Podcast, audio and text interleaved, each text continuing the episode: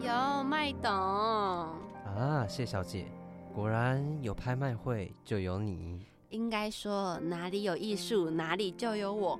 不过今晚我可是不会手软的哦。哈哈哈，有野心。各位先生、女士，欢迎来到异想天开拍卖会。今晚将拍卖出十三件艺术品，让我们用最热烈的掌声来迎接最美好的一晚吧。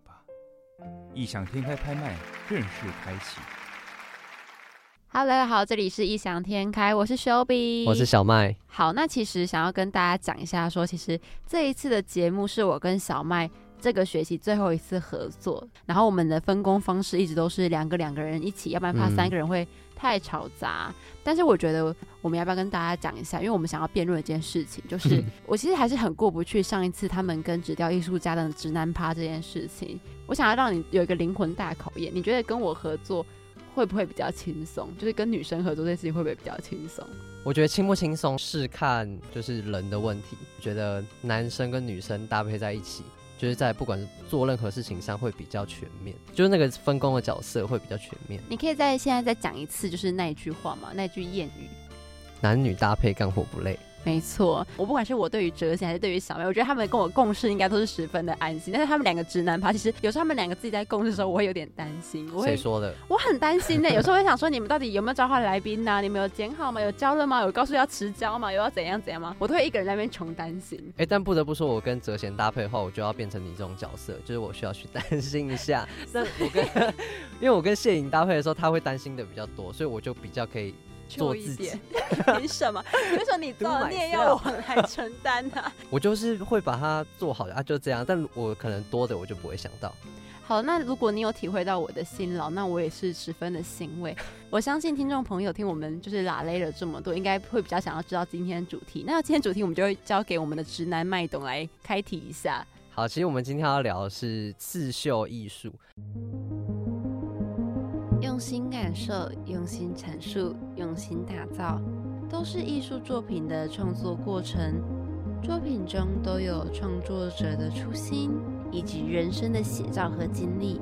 现在就一起出入异世界，一起用心陶醉在其中吧。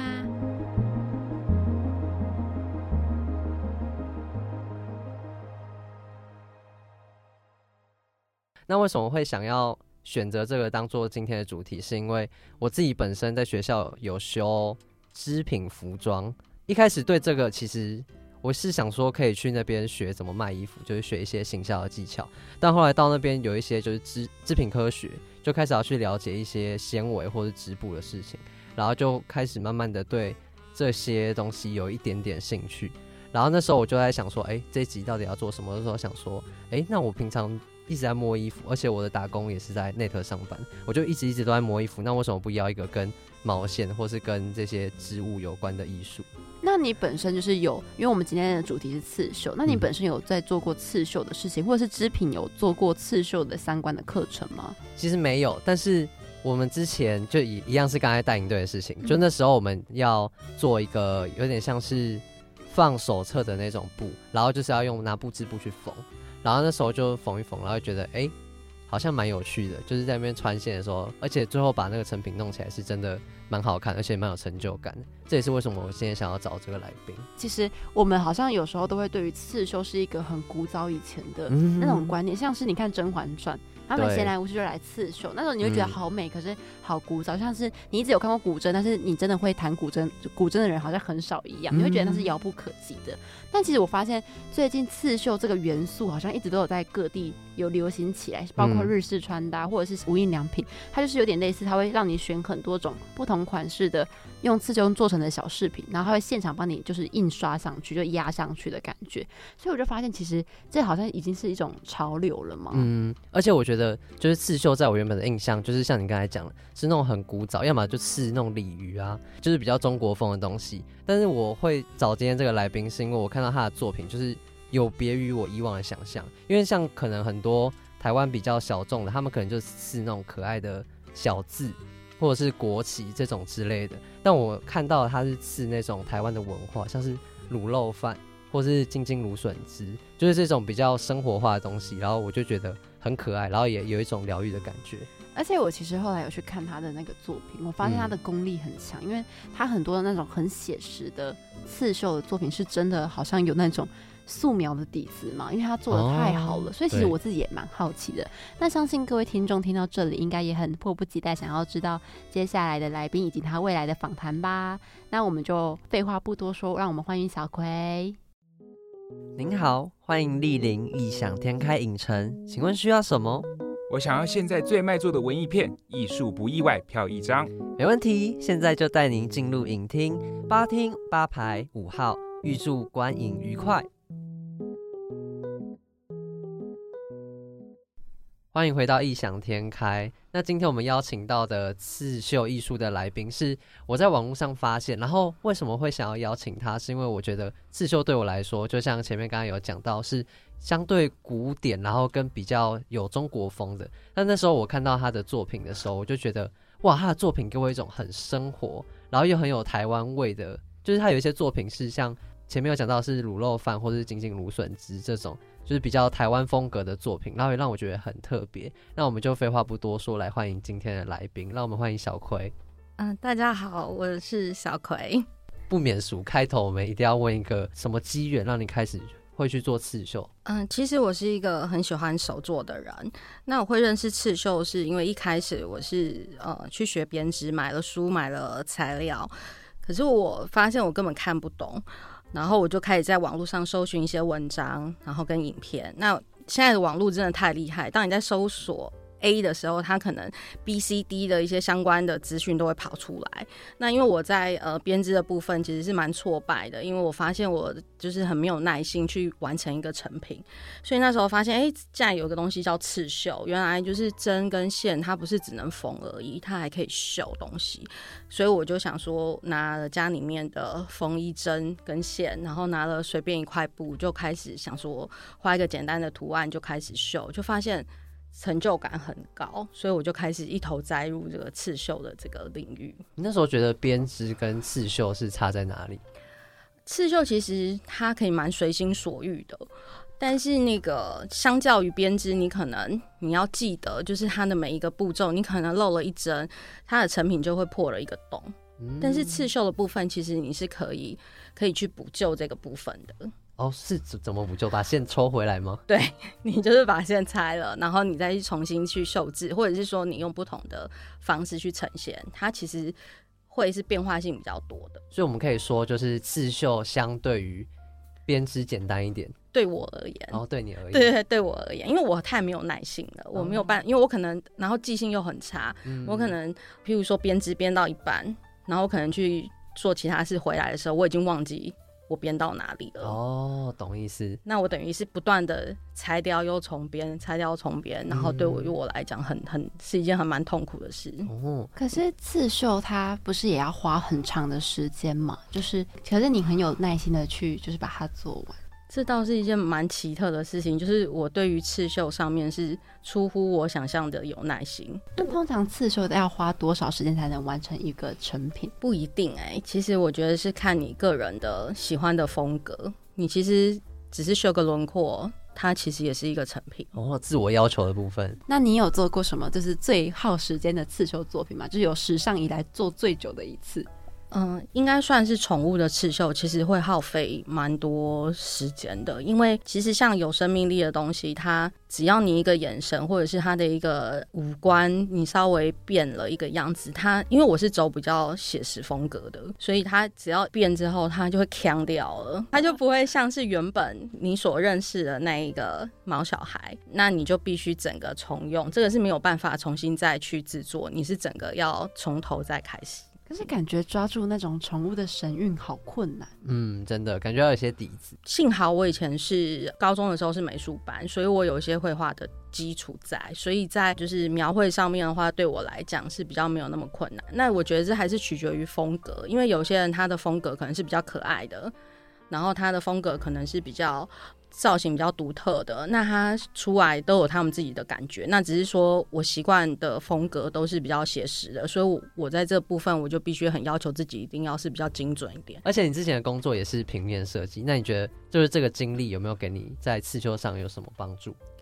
嗯，平面设计帮助倒是没有那么多哎，反而是。那时候美术班店的那种绘画基础是比较来的多的，平面设计上可能是，譬如说我在设计我自己的 logo 上是有一些帮助，这样。哦，对，就是对于自己品牌的发展这样。对对对对对。那你觉得刺绣到现在就是带给你生活什么样的转变？因为我现在是专职的刺绣创作者，那最大的改变其实是在于经济的收入，因为我之前是上班族。对，那这是一个比较大的变化。那另外一个就是家里面的空间，因为刺绣它其实你钻研下去，它有非常多的种类，你就会越买越多材料跟工具，那你就必须要有足够的地方是可以可以容纳这些东西，然后还有必须要有一个地方是变成你工作的一个平台，这样。嗯，那其实我自己还蛮想问的，因为之前有访问过作家。然后就有问过说，因为感觉这种创作性的工作好像更需要自己的时间的掌握。然后他是说，他每一天都会固定花两个小时坐在书桌前，就算不做事也要卡位在那里，因为怕自己会很荒废。那想问小葵，说自己有没有规定什么时段，或者是每天就一定要做一些什么事情去维持这样子刺绣的感觉呢？嗯，其实没有哎，其实我是真的很懒散的一个人，因为要求自己，因为我只要督促自己说，哎，我什么时间我要做什么事情的时候，其实都会想尽办法在偷懒，所以我反而，所以我反而是，譬如说有一些呃，一开始有些定制的时候，我就会先把时间表先写出来，我今天要干嘛那样那样，然后我就是。告诉我自己，我这个时候我要完成到某个什么程度。那如果是自己创作的部分的话，我就真的很随性。然后唯一督促我自己的是，我会告诉我自己说，我什么时候我要在 IG 上面发文。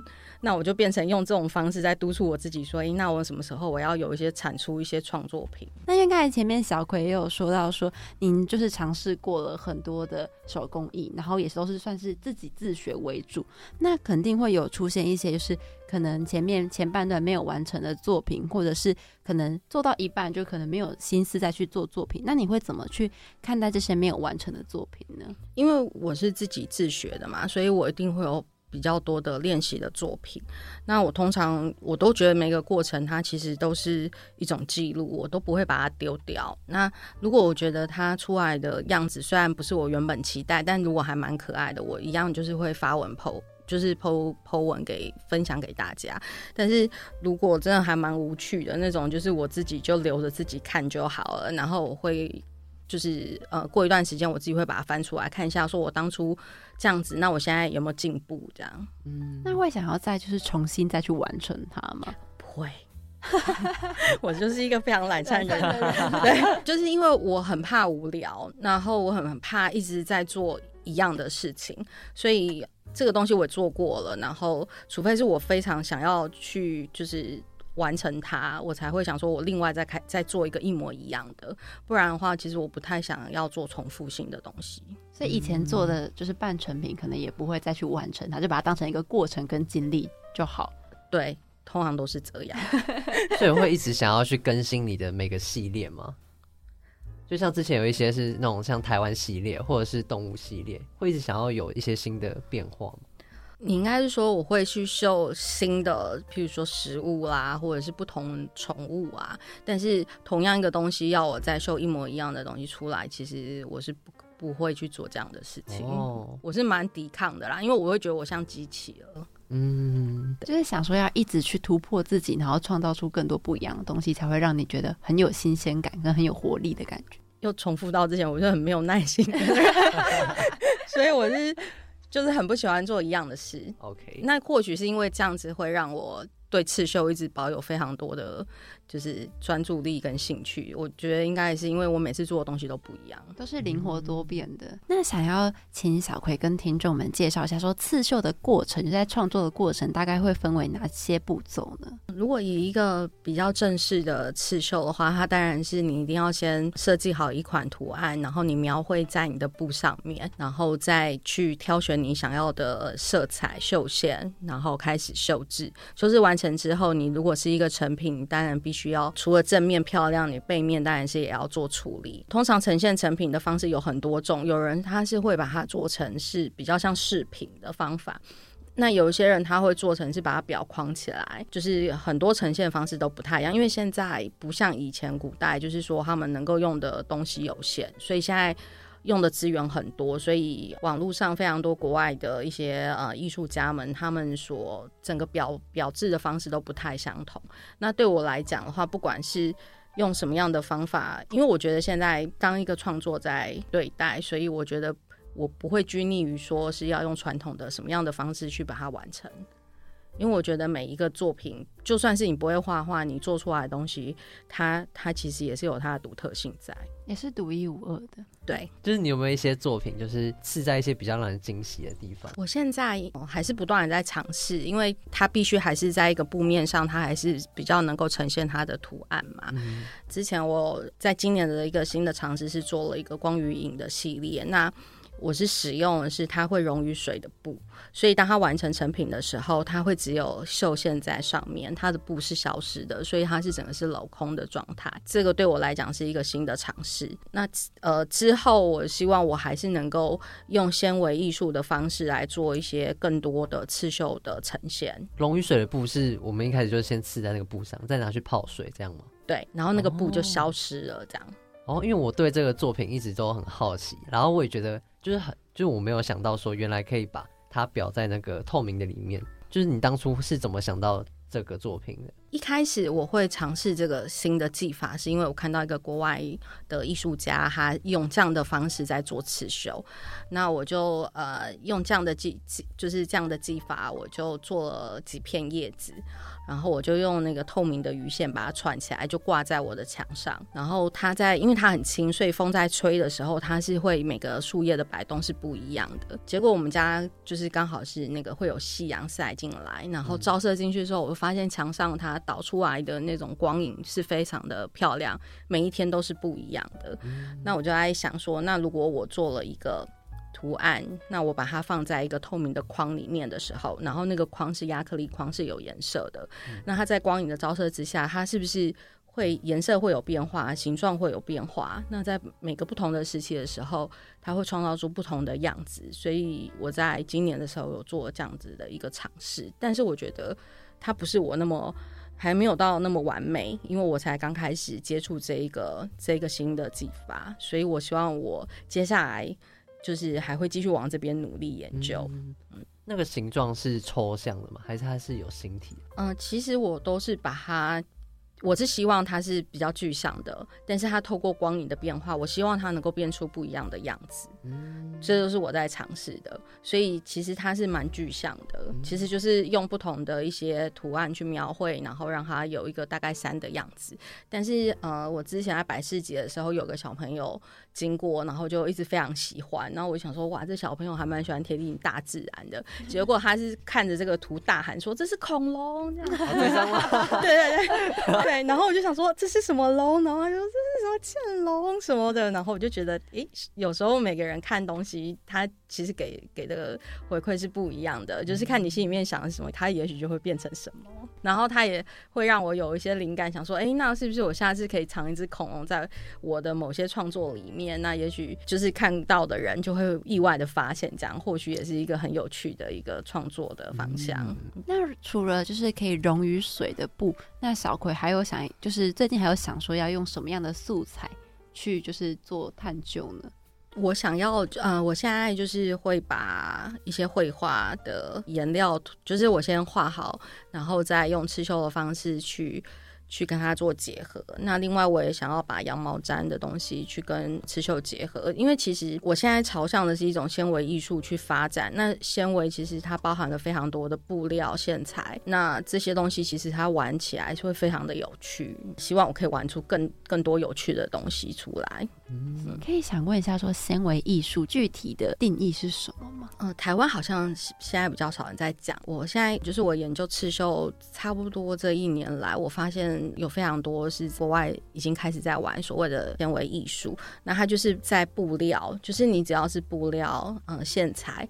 这些东西它都是可以做，就是只要一个媒介这样子，然后去做创，对对对，去做创作，就是纤维嘛，你就只要想要是跟纤维相关的东西，它都是可以做，就是做出来的东西都是可以成为这个部分。刚才有听就是小葵，然后小麦也有问说，就是创作的理念跟一些素材，那想要问小葵说，那创作的过程中是最常遇到什么？困难或问题呢？就现实面来讲的话，其实是金钱的花费，这是真的非常现实的事情。因为当你深入去做一个研究的时候，你就会想尝试更多不同的媒材。那你在工具材料上面，每一种的花费其实都是非常惊人的，这是现实面要考量的部分。有时候我可能因为那一个材料或工具实在是太昂贵了，我可能就会暂时先放着，我没有办法去做。这样子的去尝试，另外一个呃，就是其实创作它是一个非常孤独的事情，尤其是刺绣，因为没有人可以帮你。有时候我真的觉得啊，受到一个困境的时候，很希望有人可以帮我秀或干嘛，但是是没有没有办法的。有时候你在思考你接下来要创作的方向理念的时候，也是没有人可以帮忙的，所以只能跟自己跟。自己对话，但有时候真的对自己无话可说，好写实啊！然后直接真的，你就会觉得，我接下来可以干嘛呢？完全想不到。然后我想说，算了，继续吃。没有没有，我就会放弃，我就会 我就会离开我工作的环境。就脱离一下，让自己呼吸一下。对对对，然后我可能会去做一些另外我自己比较感兴趣的事，然后在那个途中，也许就忽然有其他的灵感，然后就会再回来。因为好像很多在艺术创作的前期，好像都是钱的问题会比较严重，因为毕竟你需要有人有知名度，才会有人去购买，然后才会有收入。我个人其实蛮想问说，小葵是做到哪个阶段才会觉得就是收入跟支出是可以稍微去负担的？现在都还没有哎，嗯。对，其实是蛮可，我觉得蛮可怜的一件事。嗯，也不能说可怜，就是，呃，应该是说台湾人对于刺绣这件事情，这个这门技艺是有点不太公平的，因为他们会觉得刺绣嘛，会贵到哪里去？他们会把它等同于衣服上面你去看到的电绣那样子的等级去去做画画上等号，但其实是不一样的。但大部分的消费者都会觉得这个手刺绣跟电绣是差不多的，所以当你一幅画摆在旁边，它可能只是画了三十分钟，但你刺绣可能花了三十小时，但它放在一起的时候。可能人家比较愿意花贵一点的金额去买那个绘画，但他不会花一样的金额来买你的刺绣。对他们来讲，这只是一个工匠做出来的东西，而不是一件艺术品。其实我发现台湾人其实真的对于创作者的那种工时，好像都会有点被忽略掉的那种感觉。有一次我去市集，然后我跟一个原住民的编织的阿姨在聊天，就我我看中一个包包，我觉得超好看的，我就问他那个包包要卖多少，他就说。原本是卖八百块，算我六百就好。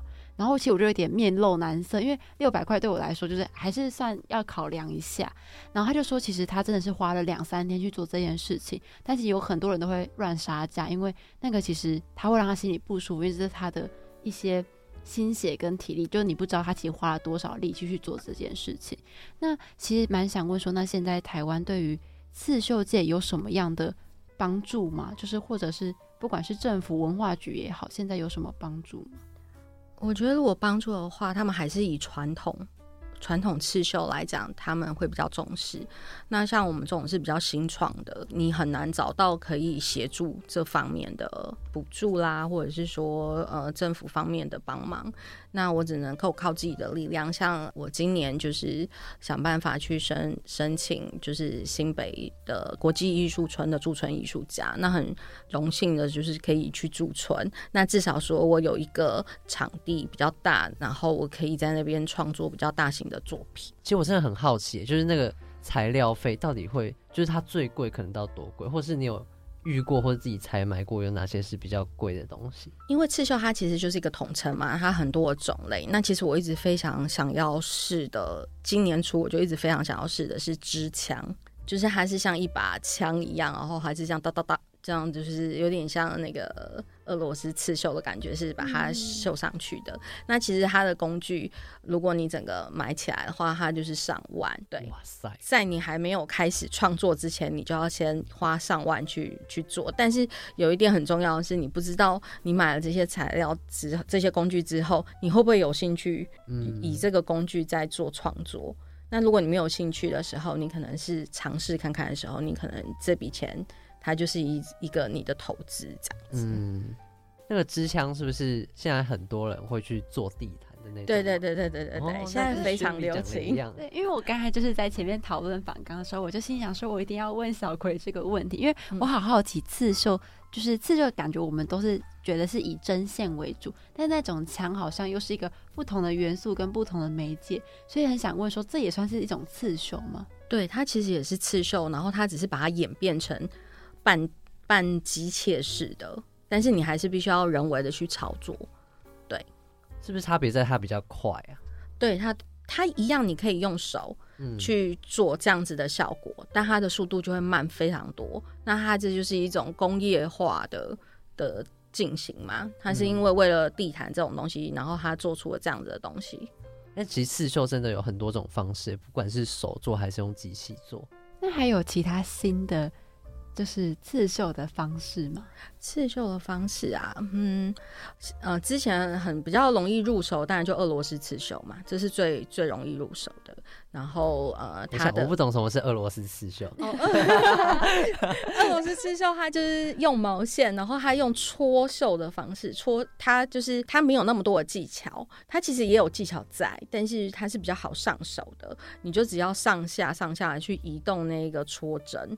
那它戳针像一支笔一样，然后它就可以很快速，它算是非常快速可以完成一个成品的。是把那个纤维戳到另外一个布上，就是把毛线戳在布上面。哦，那这样整个不就黑？假如说他今天弄黑线，它不就整个都黑黑的吗？对对对，但是你就是要先一样都是要先画好图，然后你可以换不同颜色的毛线。哦，然后它也有不同的针法，然后你就可以用这样的方式去完成一个作品，但它的速度也是很快，嗯，然后非常适合小朋友，因为它的技术性比较没有那么高，嗯，对对对，这是一种。然后刚刚说的支枪，因为它其实也是就很好学习的，那只是说它入入手的那些工具是比较昂贵，那它其实的基本的原理都是一样的。那我们知道，就是你。也有创立你的个人品牌，叫做拼秀。那我比较好奇的是，说当初是什么一个机缘下，然后要创立品牌？呃，其实我创立拼秀一开始是我刺绣，然后有一些作品，我想要就是找一个地方，然后放放在上面，然后自己欣赏，自己欣赏用的。所以我就在 IG 上面，就是想说，好，那呃，我就用一个拼秀好，因为它是我名字的颠倒。本名，本名，本名，然后小小葵。我们前面还在想说拼秀应该是拼就是真，所以秀秀秀就什么真秀什么之类，没想到是本名，对，是我本名的颠倒。然后我自己就做了一个 logo，然后我想说我就把我呃就是玩的东西把它放上去，就是一个玩刺绣的一个自己放的一个平台。就放上去之后，发现哎很多人都有回，就是都按赞哎，然后甚至有人就开始问我定制。的事情了，然后这时候我才惊觉到，说哦好像好像是可以往这方面去发展，所以我想说，那干脆就就用这个去当个品牌，就是来制作这样子。然后其实初衷是我还是以玩刺绣为主，因为我觉得我会分享刺绣，是因为大家都觉得刺绣很传统嘛，然后很难、很遥远，跟自己很遥远。那我是一个很喜欢我绣的东西，是很很喜欢贴近自己生活的，所以我就是希望是非常有趣，然后让大家都可以觉得它不是那么遥远的东西。嗯，对。那在接这些客制化订单的途中，有遇到什么让你很印象深刻的事情吗？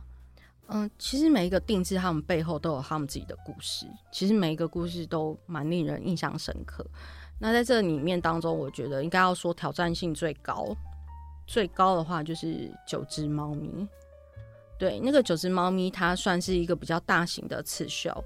然后重点是，呃，那九只猫咪它们是在不同时期的猫，有些猫已经过世了。那这是一个女孩子，她要送给她的男朋友。那这些这九只猫是陪伴她男朋友，呃，就是在不同时段的时候的猫咪。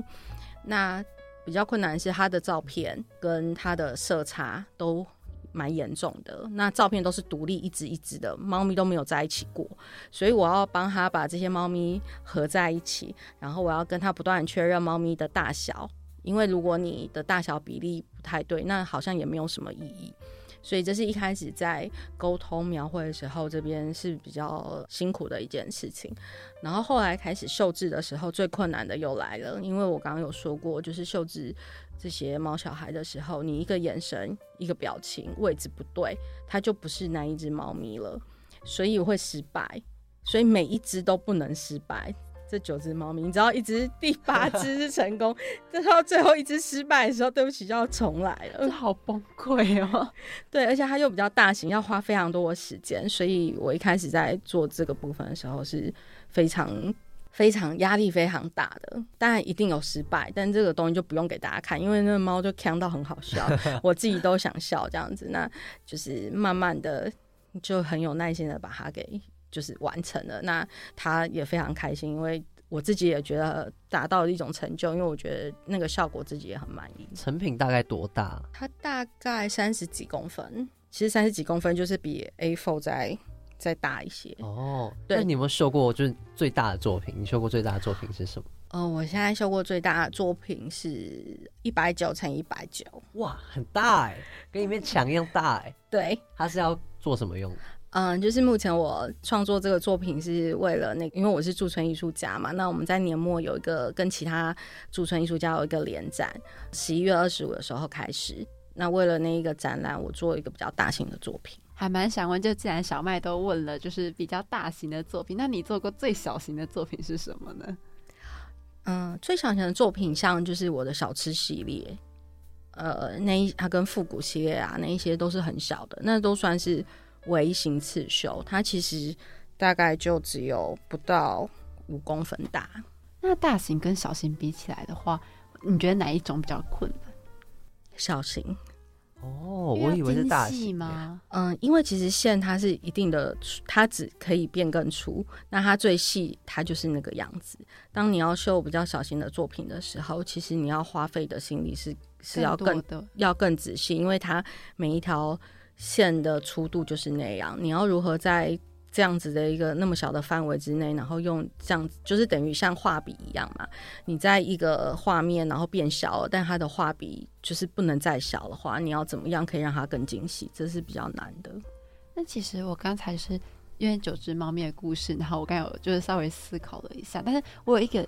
就是点不太懂的是说，那如果好像如果刺错了一只，是要把整块就全部都打掉重练，还是他那一只挑掉或者是弄掉就好，还是整整块都要，就从头再来，就整块布丢掉？因为它其实，呃，像那种毛发，它它的寿字其实是不断的堆叠的，那它其实是没有办法抽掉重来的，那感觉。好痛苦！如果真的就是出了一点意外的话，对，所以我就会非常担心这个。然后，所以失败，我想想看哦，秀智那一幅作品，我好像失败三次。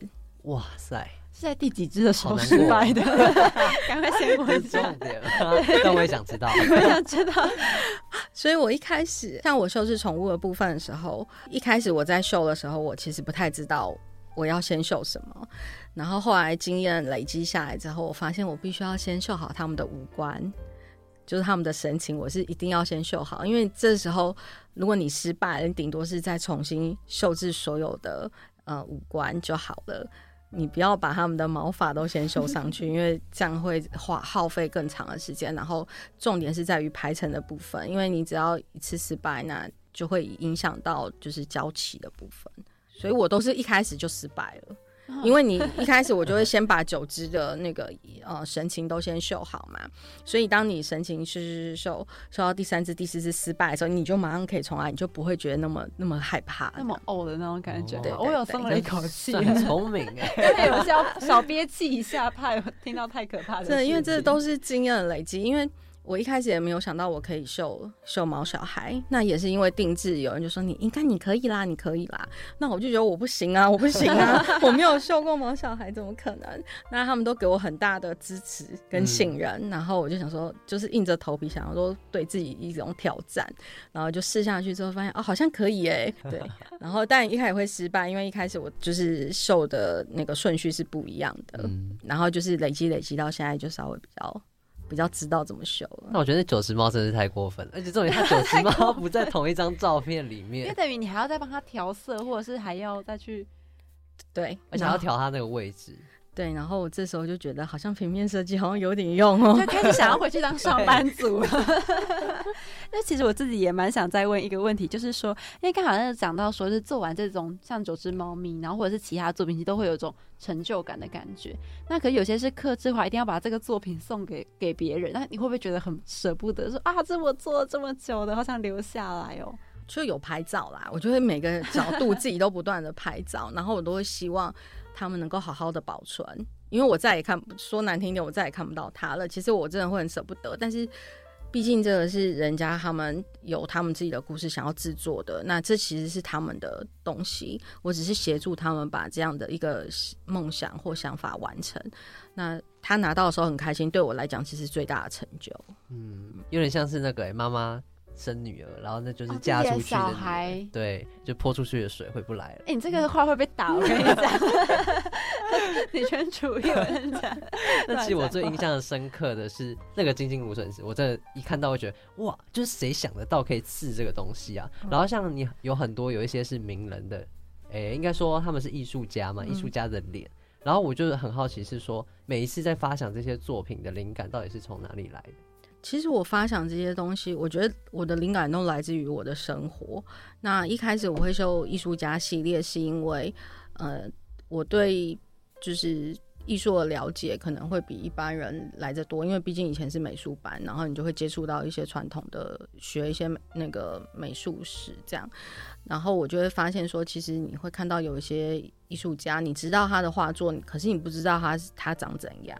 或者是你知道这个艺术家是谁，但你不知道他他画过什么样的作品，所以因为这样子，我才开始艺术家系列，然后我就选了他的两幅我喜欢他的作品，然后我喜欢的那个艺术家，那我就把他的脸给秀出来，然后让他身上穿着他的作品，然后选了他两个我喜欢的作品的某些就是局部的部分，然后仿他的笔触，然后去绣制出来。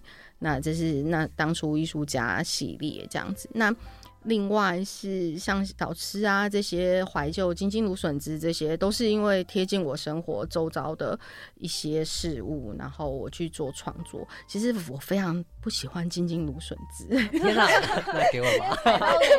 没有没有，因为 因为金芦笋汁是我阿公非常非常喜欢买给我们喝的。那我小时候。就是非常非常，就是因为这样子，不知道为什么我就很讨厌那个味道，然后。然后我一直很不能理解，为什么会有一个女孩女女生，然后穿的很火辣，然后要 弯腰在，我就一直不懂这跟金金芦笋汁有什么关系。所以我小时候非常讨厌这个饮料，所以它对我的印象是非常深刻的。我应该从五岁之后再也没有喝过金金芦笋汁。那我觉得今天录录音结束可以去喝一下，重温一下阿公的味道。小葵就说不喜欢了，到底想怎样？你就是有这么多很可爱的作品，那在这些作品当中，你觉得应该要？怎么去做才可以保留就是你品牌的辨识度？嗯，我刚有提过说我是擅长描绘比较呃写实风格的嘛，我比较喜欢贴近生活的这种创作。那我觉得在每一件事物上面，其实它都有它的生命力跟独特性。呃，我觉得就是刺绣，其实对我来讲就像绘画一样，它是有笔触的。那我希望能够借由我的这种技法，然后能够非常大家看到我的作品的时候，可以感受到那种丰富的生命力在我的作品里面，这是我一直想要想要做到的事情。嗯，对。那你的灵感会刻意去培养吗？因为我之前在学行销，也不是说学啦，就是我曾经有一段时间很想接触行销这个东西，然后我就发现，就是行销有一些点子，然后是需要刻意去培养。就可能当你在看某些东西的时候，你会把它存起来或者截图起来，然后当你某天可能想要做一个点子的时候，你把那些东西拿出来看，会是一个很有用的素材。嗯，会耶，哎，这好像要跟我平面设计 又有关系耶，牵上关系了。是会，但因为我我的习惯是，可能因为以前要做作业，你都会去收集非常多大量的资料。那我现在一样都是，就是我看到，就是我有感兴趣的东西，一样都截图，然后我把它存下来。所以我的我的资料库就是等于是非常非常的庞大。其实我都还没有去做整理。那当我没有灵感的时候，其实我都会去去看。去去翻阅这样，那从里面其实真的可以获得一些不一样的启发，嗯，像一个图书馆一样。其实说到这个，就是我们之前因为我是广告，然后我们老师也会就是希望我们去接触一些设计的东西。虽然我觉得我自己没有什么天分，但还是会逼着被就是就是强制接触。然后老师就说，就像小葵讲，要一直去接触就是新的东西，然后一直去搜集，就因为你这样会有一个很 big data 的感觉。那想问一下，就是比较具体的问题，就是小葵有在用什么样的？app，譬如说 Pinterest 这种东西去搜集灵感嘛？有没有什么东西是可以推荐给听众去善用这些 app 去收集灵感的吗？嗯，我觉得我都看诶，我甚至就是你只是上网，譬如说我有时候想说看看别人的作品，那我可能就打个刺绣，那它一样都会跑出很多的东西出来。那或者是你去搜寻其他的字，那它一样也会跑出一些莫名其妙的东西。那我觉得我是比较图面思考的。所以我都会依图片，然后我都会把它存下来，因为图片好像激发我的灵感会比较多。就是海量的搜寻跟那个不会有特别，就是驻足于哪一个地方去搜寻？没有啊，其实我真的是还蛮海量的，就是海 盗，就是有时候回不来了，就是想说，哎，我本来只是想看些什么东西，就就跑到莫名其妙的地方，然后你又哎，这个好像还蛮有趣的，然后你又跑到莫名其妙的地方，有时候我就这样回不来了。超好笑，我超懂，因为有时候我会划那个小红书，它就是一个超棒的杀时间的神器。然后有时候我在学英文，就学一学，我就会跑到一些比如说做蛋炒饭的视频里面。呀，为什么学英文会用到小红书啊？好，这是题外话。可是小红书真的超级方便。有时候我 PS 跟 AI 或者是一些就是灵感跟点子，我全部都是从里面搜集，因为它会疯狂的教导，就是一些大陆人的魅力。就是那那我把它记下来，这个超赞的。你看我要退坑了，真的超赞的。那这里是终极大挑战时间，是小葵可以选出你个人最喜欢或最印象深刻的三个系列，就系列的前三名吗？或是单一作品也可以，也可以。就我自己的作品，我自己都超喜欢那糟糕，不行，一定要选。那艺术艺术家系列里面的话，其实我应该说，呃，我最喜欢的是三个系列，就是艺术家系列、小吃跟年菜这三个，其实是我在创作当中我自己是觉得最有趣，然后会一直持续，还是会一直在玩下去的东西。那艺术家系列对我来说。因为我自己本人很喜欢喜乐，所以我就很喜欢。我没有想到我可以呃把喜把喜乐用的这么帅呢，呃不是把他的帅气呈现出来，然后把他的人物，然后可以用我的绣线的方式把它把它描绘出来。这是我自己觉得倍感荣幸，就是可以跟我的偶像致敬这样子。嗯，那还会未来还有想要再发展怎样的系列吗？就是新的系列之类的。新的系列，嗯，那就敬请期待。好，没问题，没问题。听众们要好好期待这样。那像我之前有一个，就是另我的另外一档节目，然后那时候我们有访问到，就很刚好是嘎啦嘎啦市集的主办人。然后那时候我跟他聊天的时候，他就有跟我说，就是他选的摊主都是可以从作品上看到灵魂的。然后那时候就是当我知道你有之前有去嘎啦嘎啦摆过市集，然后我就很好奇说。就你觉得你自己在刺绣上的这个灵魂是从哪里来的？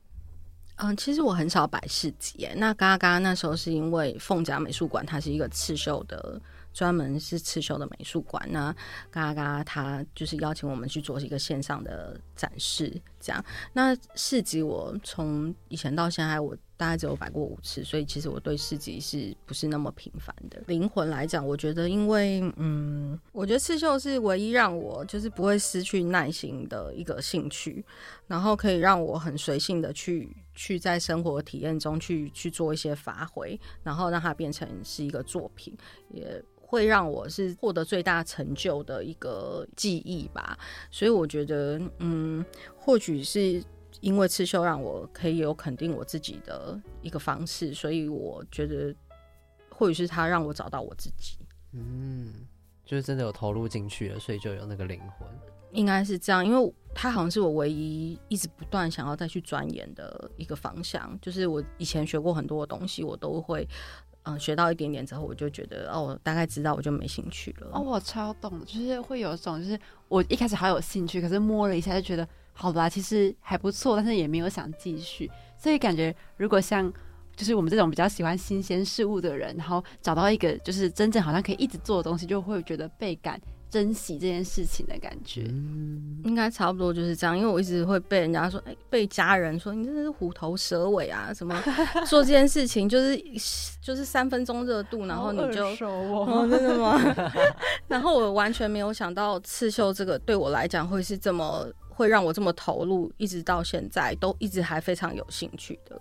那我觉得也许是因为他给我的成就感非常多，所以才会因为你有获得成就感，你才会。让自己更有兴趣去钻研。那你有参加过展览的经验吗？啊，展览是只有这一次跟驻村艺术家们办的联展，这是这一次。对对对对对。那这次展览当中有没有带给你一些收获？就当你看到其他一样跟你是，他们是一样都是，嗯，他是不同领域的艺术家，就是有摄影，然后有皮雕，然后有一些。呃，就是绘画的，嗯，那有没有带给你一些不一样的灵感？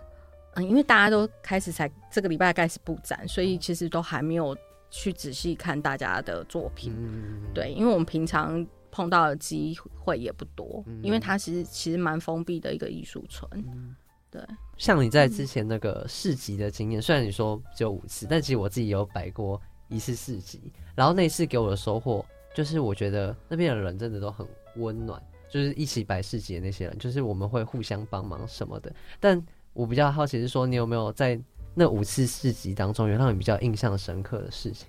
应该是说没有超过五次啦。那我会去摆市集的机缘也是蛮妙的。我从来没有想过我我的东西，它因为它是。不是量化的嘛？我没有想过我会去摆市集，那是呃刚好有有个叫深山市集，是台南一个蛮有名的一个主办方。那他们都是每一年会办一次在台南美术馆。那所有的摊主们，他们都是用邀约的方式，那他们就邀请我去那边，就是一起参与他们的盛会。这样我真的觉得是一场盛会。那你在里面就会发现有非常非常多品牌的。呃，主理人他们非常在他们不同领域上面，他们的这些对这些事情的专注跟嗯花费的心力，我觉得真是会让我们值得非常值得学习的。跟他们如何去展现出他们的作品，我觉得这都很厉害。这是这是我觉得学到很多的。那另外一个就是我当初会去市集，是因为我的一开始的创作的东西都很小。就我刚刚说的小吃，它其实都非常小。那我拍照放在 IG 上面的时候，其实是你其实看不太出来它的细节。那我就会很好奇说，如果呃有人看到食品，他们。我希望得到一些比较多的呃，实际看到作品的回馈，所以我想说，那趁这个机会给大家看，然后看有什么样子的回复，就我觉得都蛮有趣的，因为每每一种就是不同年龄层，然后不同不同性别，他们对于你的感觉都是不一样的，所以我觉得这是我在市集当中。可以感受到很大的一一种，也是算支持吧。因为有些人就会，但我一开始会有有讲说，有些人他们可能对这个不理解，是因为他们对这方面不认识。但是会来看市集，大部分都是对于手作上面他们是蛮有兴趣，然后会去支持的。那也许他们没有办法在金钱上面支持你，但是他们在精神上面给你的的回馈是非常多的。那未来会想要办个人的展览吗？我希望明年可以哎。这是有在规划当中的吗？我希希望，一切在不言中。对，就是我希望有这样的机会啊，因为我觉得，嗯，因为办展览，你必须要让你的作品有一个一个系列，然后有一定的程度数量。但因为我的东西一开始前面的创作出，就是除了今年有一些比较大型的创作之外，之前的创作都是比较小型的，但它需要它需要的空间就不大。但是通常你展览的空间都很大，所以。你那些东西是没有办法填满那个空间，那我觉得这样的话好像就是有点失去那个意义，所以我希望我能能够累积更多一点的作品，然后展现出来，这样会比较空间更善用。对对对对对。那就像小葵刚才说的，就是他的很多作品是我们没办法用照片就去看到他这个细节，所以呢，我就非常不自量力，就是请小葵可不可以带一两个作品到现场来，虽然听众可能看不到。也也没有办法碰触到，但是你可以尽量听我们的形容。那我们就要麻烦小葵给我们看一下您的作品。好哦，哦，这也是，好酷，这是翠玉白菜吗？是槟榔。我跟那个小弟弟一样，我以为山，他以为是恐龙。还说这是什么什么包，然后我说是有绿色的包，是发霉的。可以摸看看吗？可可以啊。哎，跟我想象的不一样，就是摸很细致，因为它没有缝隙。我一直以为会有点缝隙的感觉，应该是说风格吧，就是我的风格是这样。很酷哎，我真以为是白菜。远看远看。跟听众朋友讲一下，我们现在看到三个作品，然后。一个是梵谷的那个类似小像，然后一个是，然后我们怕我讲错，应该是花吧，对吧？就是那个梵谷，而且很酷的是，那个梵谷的肖像身上穿的衣服是他的名作《星空》的，就是画作。对，哎，你没有讲，我没有发现哎。啊，真的吗？他的我现在看到了，很哎，晶晶芦笋汁，你的最爱，哎，很酷哎。跟那个不跟这个不太一样，摸起来不太一样。其实这个是更细致，那个它它的细致度没有那么高。这感觉比较粗粗的，然后这个线好细哦。就是它在于线的粗粗细，它会真的商品的呈现是不一样的。而且就是它这些就是感觉有层次的东西是要怎么做到的？就是这个高低它的层次是怎么做到的？就是它感觉好像有一些。深浅吗？嗯，就是你要不停的更换绣线，因为像颜料你是可以去混搭的，但绣线它的颜色是单一的，所以你要让它变得色彩比较丰富的时候，你是必须要不停的更换绣线。其实像你手中拿的金金，譬如说金金芦笋是这样子，然后你看起来好像它的色彩就是，呃，假设是十种。这样其实为了制造出它的呃整个明暗对比效果，其实我可能用了五十五十种不一样的绣线，但其实是你是看不太出来的，因为我可能某一个线我可能只用了就是缝制了可能四五次而已，嗯，但只是为了做出它的那一个整个立体感。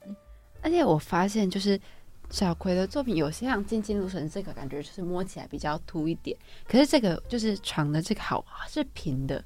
就我没有想过刺绣也是可以平的这么细致哎，对，你知道。我我发现一件事，就是我以为它是凸的，但是我把它拿成平面看的时候，就发现它是平的。我真的觉得好好酷。嗯，因为我觉得绣绣线的材质也是很重要。那一般传统中国绣线，它会是用丝线嘛？那蚕丝它是亮度是很高的，那它出来的效果，你就会觉得它很有光泽度，那它的真实感就会就是出来的那个呈现的。的感觉是不一样。那我用了这个，它是法国的绣线，那它的绣线是棉线，那它一样会有光泽度，但是它呈现出来的效果，它不会的，不会那么的有，呃，像一般传统中国丝线那样，就是感觉是不一样的。嗯，对。那我觉得，呃，我用了这一个法国的绣线，是我觉得最能够让我发挥的一种线材，因为它在它的光泽度跟它的绣线的呃。坚硬、坚韧度对我来讲是最好的。那小葵以前有用过中国的那种线吗？丝线没有哎，因为其实我不太喜欢很有光泽度的的感觉，所以我一直没有尝试丝线去绣制。那其实蚕丝线它会更细，它其实是比它如果真的要像我这样子的绣法，它绣出来的一定会是更细的。所以其实刺绣也很考验光影的那个哎，就是。你的美学的立体度的那种基本的对对对基础感觉要很强很强的那种，因为它它是真的平面的东西，但是我看它好像是立是立体，应该会有点凸起来。可是其实你听众朋友们这样侧看的时候是很平很平的。哦，就没有任何凸起的感觉。嗯，其实我觉得还是跟风格有关啦。嗯，对对对，因为像我做这一系列的部分，它是算比较平面的，但刺绣还是有立体刺绣，它的那个绣的技法跟它绣出来的样子，它是立体的，所以其实是不一样的。嗯，对对对，但都可以做，但只是说我这一系列它是以这样子的呈现方式，然后是比较写实的风格。但是如果呃对刺绣有兴趣的人，也不用那么的，就是觉得啊，我根本画不出这样的东西啊，我根本绣不出来啊。其实每个人风格都不一样，我这个只是自己自找苦吃去做这样的风格。其实你只要画一个很可爱的图，其实我非常喜欢小朋友画的图，那他画出来的图绣出来的东西就超级可爱的。嗯，真的。那我想问一下，就是这个个人小问，就是上面这个螺丝其实是是就是用来干嘛的？就是很怪异的小问题，但是我不太就是哦，这整个完整的东西，这个叫绣框。嗯嗯就是我在绣制的时候，这它是一个帮你把布裱在一个比较平面的状态，因为我们的布是软的，那它必须要用这个这个木质的这个绣框把布绷起来。那它绷起来的时候，它就会像纸一样是比较比较硬的、比较平面。那这时候你刺绣的时候，它的线才会是平整的铺在你的布上面，你才不会就是软掉，你会非常的难以进行就是你的作业这样。那因为它这个是比较小型的，所以它的造型我觉得还蛮可爱的。那它其实就可以直接把它当成一个装饰品。啊，所以平常这个绣框是会拿下来的。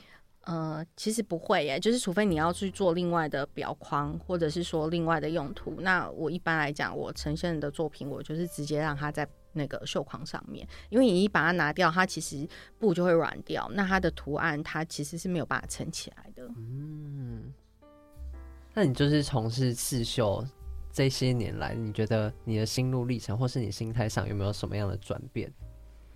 或是也可以给自己一个总结，就是到今天这个总结，然后加一些未来的期许。嗯，好，我大概是二零一八年的时候我才开始接触刺绣，所以到现在我接触的时间大概就五年多。那我觉得我其实需要学习跟努力跟尝试的，我还是觉得就是就像是一个大学，你要读四年，但是你毕业之后，你不见得你在工你的专业领域上面就是表现的很好。那对于我来讲，我现在算是刚毕业了。然后，所以我就觉得我需要更多，就是更努力去做这方面更多尝试创作，让我变成一个更专业的人员。那另外一个就是，因为我已经毕业，我学到我自己自学，我觉得已经可以。因为在我创作过程中，已经有非常多人在问我说：“你可不可以教我们？我们觉得你很厉害，或者什么之类。”但我一直觉得没有，因为我觉得我也是一直在学习的。那到现在为止，从我就觉得我好像可以分享了，我好像可以让大家就是可以跟我一样，像我一样，就是浪费非常多的时间在搜寻、在学习。那也许我可以用呃我自学的这种角度，然后来教大家怎么样去享受刺绣这个过程，跟来玩刺绣，而不要把它就是这么严肃的对待。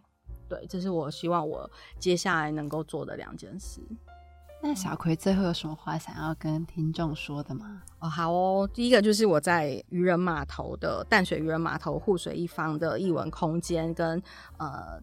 就是新北国际艺术村的驻村艺术家们一起办的联展，那从十一月二十五号开始，一直到二月这段时间，在那边都有展出。就是有去淡水去玩啊，去看夕阳，吃阿给人，就是可以，就是花一点时间，然后可以到渔人码头那边，就是可以看一下我们的这个联展。那第二个就是我在板桥社区大学也有开课了。那这个课程是比较长期的，是比较一个有系统可以学习刺绣的课程，是每个礼拜二的晚上。那现在开始也可以报名了，它它是从三月明年三月才开课，所以也希望大家可以有兴趣一起来玩。好，那今天非常谢谢小葵，谢谢谢谢。今天听完小葵的分享，其实我感受到就是他身为艺术家，就是他有自己的一些难处，然后我也发现说，不是所有艺术家都。很可以被就是大家大众所接受，而且其实我觉得，因为小葵某种个性，对我来说，我觉得跟我有点像是急躁的性格，所以我就觉得，如果真的是这样急躁性格下面找到一个真的真心热爱并且可以持之以恒的事情，我觉得是非常难得可贵的。然后我觉得小葵这份天分，其的确也展现在展现在他的作品上面。我们刚才看到那些作品，真的就是我真的有点觉得是惊为天人的地步了。就是感觉他有一点就是强迫自己，虽然他说他很懒，但是我看到那些作品的时候，我会觉得，嗯，你的懒在哪里？我真的觉得会说自己懒的人，其实都超级努力跟认真的。真的，那其实因为我们今天的时间也差不多告一个段落了，那下周同一个时间也请继续收听异想天开。我是小麦，我是 Shelby，拜拜，拜拜。